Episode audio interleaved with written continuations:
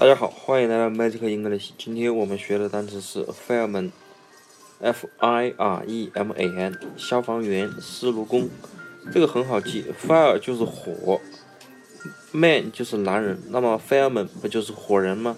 既然是火人，那肯定是与火打交道的，那就是司消防员了，或者是司炉工，这也是与火打打交道的人。这里稍微说一下，fire 这个词是火的意思，f i 读成 fi，啊，就是大家经常用的 WiFi 的 fi，re 是热，火当然热了，你想是不是啊？